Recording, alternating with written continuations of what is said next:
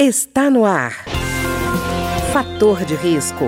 Uma conversa franca sobre os cuidados para uma vida saudável. A apresentação Humberto Martins. Olá, no programa de hoje nós vamos conversar sobre o fumo, a relação do fumo com o sistema circulatório, que é uma coisa que nem sempre a gente lembra, né? Normalmente quando a gente fala de fumo, lembra de pulmão, lembra de câncer, mas esquece do sistema circulatório. E para conversar conosco e explicar um pouco mais esse assunto para a gente hoje, está aqui o cardiologista Luciano Janussi Vacante, que é do Departamento Médico da Câmara dos Deputados. Doutor Luciano, tudo bem? Tudo bem, Humberto. Obrigado pelo convite. Doutor Luciano, primeira pergunta que normalmente as pessoas que querem deixar de fumar ou estão reduzindo o fumo se fazem é: há um número de cigarros que seja seguro para quem fuma diariamente ou não? Então, infelizmente não. É porque o cigarro ele tem mais de 4 mil substâncias e destas muitas são implicadas na questão do risco de doenças não apenas como câncer, mas cardiovasculares. E isso é por um efeito cumulativo. É mais ou menos como o sol também, ou seja, à medida que você é exposto à radiação solar ao longo da vida, no final você tem um maior risco de desenvolver o câncer. E o cigarro não deixa de ser diferente, é uma exposição cumulativa. É claro que quem se expõe mais ao tabaco tem um risco maior do que quem se expõe menos, mas não existe um número que seja seguro para a gente poder ficar tranquilo de que não haverá consequência. Quer dizer, doutor Luciano, o cigarro não é como o álcool que se discute se o consumo moderado poderia até ser benéfico para a saúde, até para o coração. Não é o caso do fumo, né? Não, de forma nenhuma, porque o álcool ele tem realmente em pequenas quantidades algumas evidências de ser até ter um aspecto favorável, mas o cigarro não, ele não tem esse, esse aspecto, é bem diferente mesmo. E doutor Luciano, a mulher que usa, por exemplo, anticoncepcional e fuma, ela está sujeita a riscos maiores cardíacos do que a mulher que não fuma? Sim, também porque o que acontece é que o cigarro, um, um dos efeitos da nicotina é ativar o sistema de coagulação. Então, nós temos, de uma forma geral, o nosso corpo um equilíbrio entre as substâncias que fazem com que o sangue fique fluido e aquelas que fazem com que ele forme coágulos para uma eventual necessidade de interromper uma hemorragia. E as pessoas que fumam, e as mulheres não são diferentes dos homens nesse aspecto, quando elas fumam, elas têm uma maior propensão de deixar o organismo num estado de alerta, no sentido de produzir mais coágulos, ou seja, de poder entupir as artérias. E o anticoncepcional também tem esse efeito. Mesmo para a mulher que não fuma, o anticoncepcional aumenta discretamente o risco de coágulos, por exemplo, coágulos nas veias das pernas, do pulmão, do coração, que é potencializado se ela fumar. Então, realmente, o risco aumenta bastante e às vezes são moças até. É, eu conheço casos de pessoas com menos de 30 anos que, por conta dessa associação, tiveram trombose nas pernas ou no pulmão, mesmo sendo novas. Certo. Doutor Luciano, já que a gente está falando de anticoncepcional, o fumo pode interferir na, na eficiência, por exemplo, de medicação para o próprio tratamento do problema cardíaco? É, porque o que acontece é que o, o, a nicotina também, ela acelera o metabolismo. Então, uhum algumas substâncias, quando elas, elas são ingeridas, elas passam por um processo de, digamos, filtração. Então, elas são absorvidas pelo intestino, pelo estômago, vão para a circulação, na circulação elas vão para o fígado. E o que acontece é que o cigarro, como ele acelera, então, às vezes, determinadas substâncias que durariam, por exemplo, 8 horas, 12 horas na circulação, elas vão durar menos.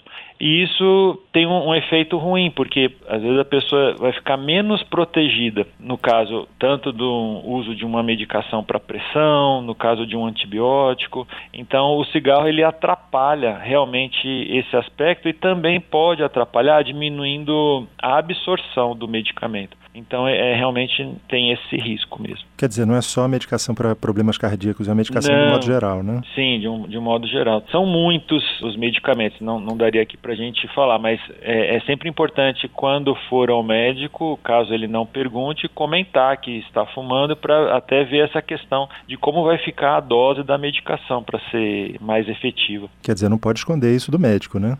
Não, não, de forma nenhuma. Porque senão até compromete o tratamento, né? Sim, porque aí, por exemplo, uma infecção que talvez fosse curada numa pessoa que não fuma, né? Na pessoa que fuma, ela já teria mais complicações, né? Doutor Luciano, a gente está falando de quem fuma ativamente, mas e, e, o fumante passivo? Ele também pode sofrer prejuízo ao coração, à circulação, pegando esse consumo do fumo por tabela, hein? Sim, tanto é que já há algum tempo foram feitas leis até por conta desse aspecto. Não só apenas do aspecto de quem se sente incomodado com o cheiro, mas é pelo aspecto da saúde também, porque a nicotina ela tem duas fases, né? A fase que é a gasosa, quando a pessoa fuma, e a parte e a outra fase que é a inalada, né?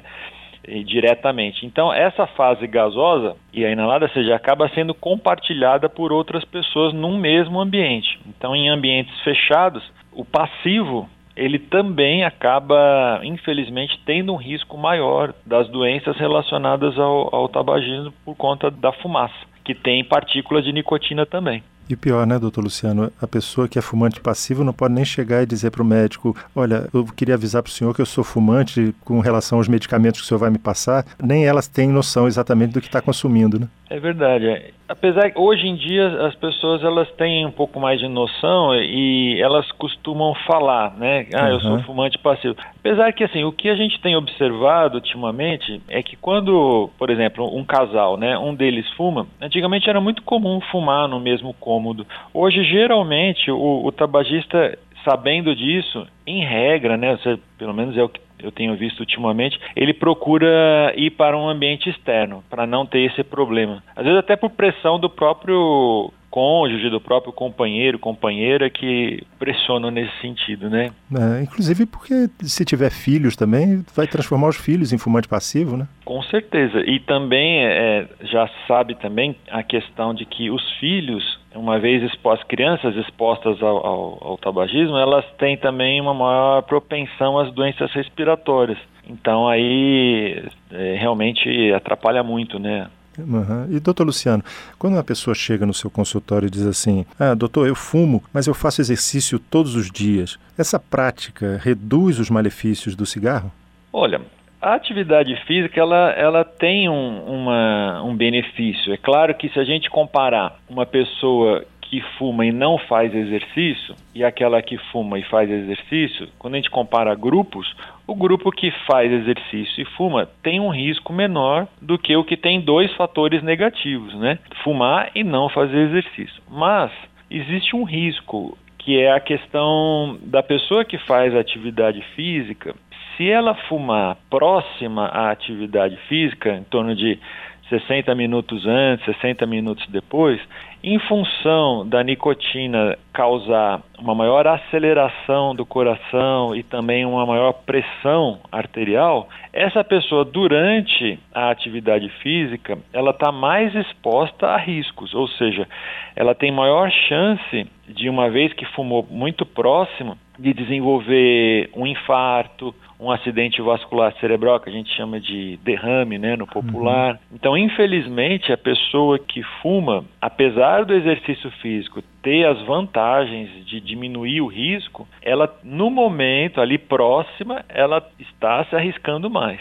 Certo. Doutor Luciano, eu estava vendo algumas pesquisas que indicam que está havendo uma redução de consumo de cigarro entre os adultos, mas o público entre 13 e 17 anos, pelo contrário, vem aumentando o uso do tabaco. Os efeitos nessa idade específica, 13 a 17 anos, eles são mais graves, são mais intensos do que, o que os que ocorrem com os adultos? O grande problema do, do adolescente é que nós temos na parte da frente do cérebro, a gente chama de córtex pré-frontal. Essa parte ela é responsável pela nossa cognição, pela nossa inteligência de uma forma mais detalhada. Então é a parte que nos dá o senso crítico, que faz com que nós possamos fazer associações e julgamentos.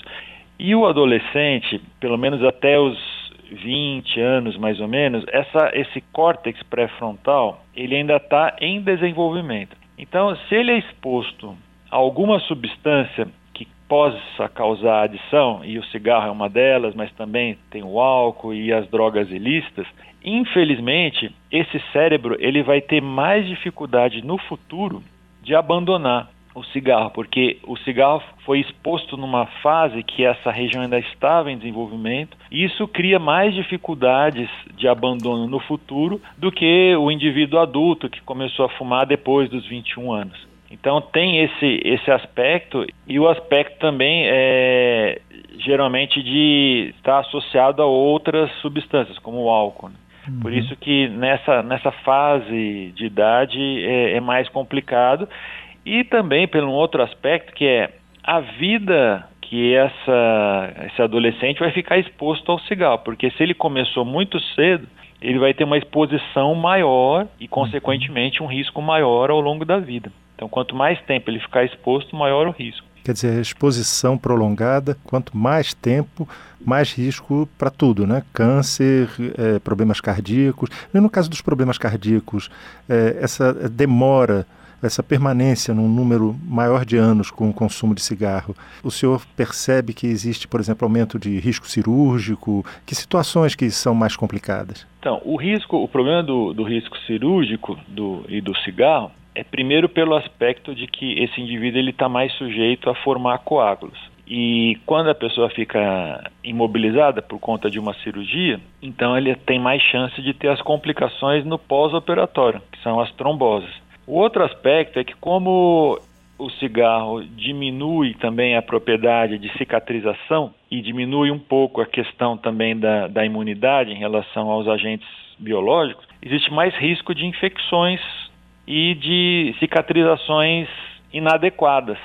Então é, é muito ruim assim a associação cigarro e cirurgia. O ideal seria se a pessoa pudesse abandonar o cigarro antes de uma cirurgia para pelo menos ter uma menor chance de complicações. Tá ótimo. Eu queria agradecer então ao cardiologista Luciano Janussi Vacante, do Departamento Médico da Câmara dos Deputados, e que conversou conosco hoje sobre os malefícios do fumo e as vantagens de se deixar de fumar.